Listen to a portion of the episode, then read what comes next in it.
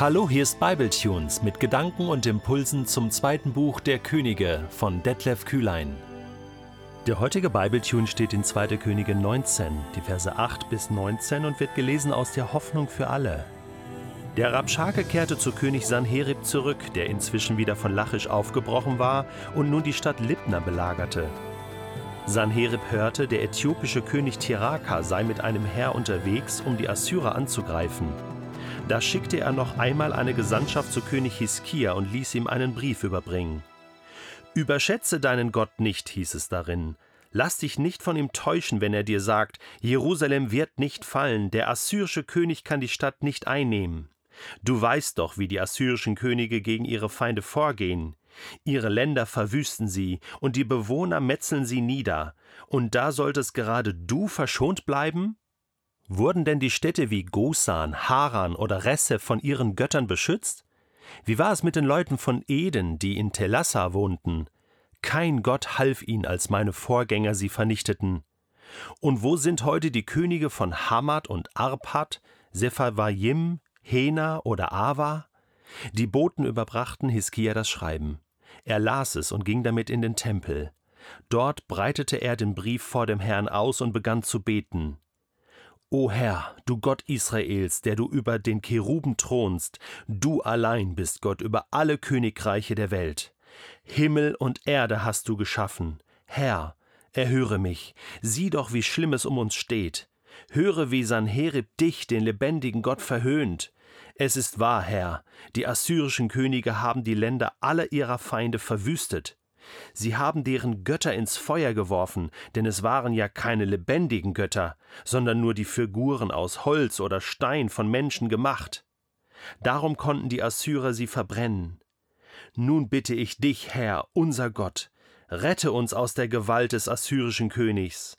Alle Länder der Erde sollen erkennen, dass du allein der Herr und Gott bist. Ganz bestimmt hast du das auch schon mal erlebt. Du hast dich für einen klaren Weg mit Gott entschieden. Du hast dich hingesetzt oder hingekniet und gebetet und gesagt, Gott, jetzt ist es soweit. Ich vertraue dir jetzt in dieser Situation.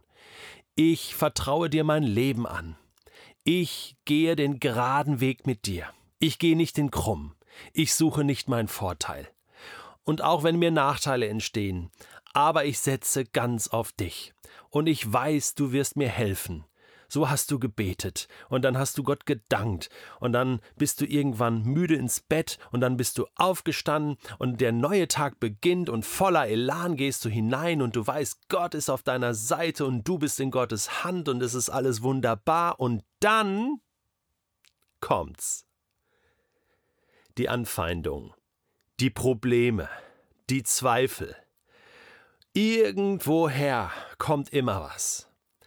Die Stolpersteine. Ja, hat Gott denn wirklich gesagt?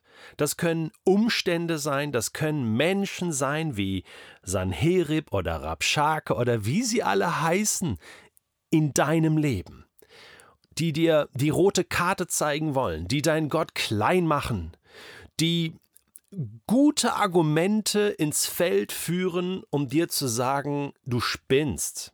Und das ist doch gar nicht möglich. Und es nimmt dir die Luft zum Atmen und es nimmt dir den Wind aus den Segeln und du fängst an zu stottern und weißt nicht wohin. Das ist ganz normal. So ist das wenn man sich für einen Weg mit Gott entscheidet, dann geht nicht plötzlich alles glatt, sondern dann kommen erstmal Anfeindungen, dann kommt Gegenwind.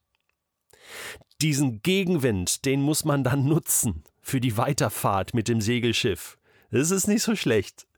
Da braucht man aber Mut und Standfestigkeit, das ist das, wofür Jakobus betet in seinem Brief im ersten Kapitel, wenn es heißt, wenn diese Prüfungen kommen, diese Anfeindung, diese Versuchung, diese feindlichen Stoppversuche, Stolperversuche, dann bewirkt das Standfestigkeit in unserem Leben. Dann bewirkt das echten Glauben. Klar, vorher war auch schon echt. Ja, ja, Gott, ich will mit dir, ich gehe mit dir. Ja, ja, hat Petrus auch mal gesagt. Ich gehe mit dir in den Tod, hat er zu Jesus gesagt. Und dann kam es bretthart für ihn. Er fiel auf die Nase, er weinte bitterlich, aber dann stand er auf und die Liebe zu Jesus wurde erneuert und dann ist er nie mehr gefallen, glaube ich. Das hat er einmal gemacht. Standfestigkeit. Das war dann in seinem Leben. Und weißt du, das sieht man bei Hiskia hier auch. Da kommen die Feinde und die hauen ihm links und rechts was um die Ohren und die Argumente stimmen ja. Das ist ja nicht irgendwie aus der Luft gegriffen so. Da kommt ja nicht irgend so ein Lümmel aus Assyrien und macht den Jerusalemern jetzt ein bisschen Angst. Nee, das ist, das ist der, das ist der damalige Herrscher des, des alten Orients, okay? Kein geringerer. Und Jerusalem ist wirklich Peanuts für den. Und er hat recht, wenn er sagt, du, also pass mal auf, ich habe alles erobert. Äh, also mich wird nichts aufhalten, auch Jerusalem platt zu machen. Und das ist die Wahrheit. Eigentlich ist das so. Eigentlich. Wenn da nicht noch Gott wäre, der über allem thront. Und zu dem geht Hiskia jetzt. Er nimmt das nicht auf die leichte Schulter und sagt, ja, Moment, ich habe Gott das versprochen, ah, das wird schon irgendwie. Nein, natürlich hat er Angst. Natürlich hat er Zweifel. Ah, ich weiß nicht, Zweifel. In Anführungsstrichen. Er rennt wieder in den Tempel, als ob das Ganze dazu dienen soll, dass, dass dieser König lernt, am besten jeden Tag in den Tempel zu gehen. Natürlich nicht nur, wenn er Angst hat und in der Not, sondern auch aus Dankbarkeit und einfach so auch mal mit Gott Zeit verbringen. Das ist doch genau das. Es ist so eine tolle Situation, auch wenn man sich die ausgerechnet nicht wünscht, oder? O Herr, du Gott Israels, der du über den Cheruben thronst, und er macht Gott ganz groß. Du bist Gott über alle Königreiche, auch über Sanherib. Und das ist so. Diese Wahrheit wird proklamiert in die unsichtbare Welt. Herr, erhöre mich, es ist schlimm. Aber höre auch, wie Sanherib dich verhöhnt. Das kannst du nicht akzeptieren. Es ist wahr, Herr.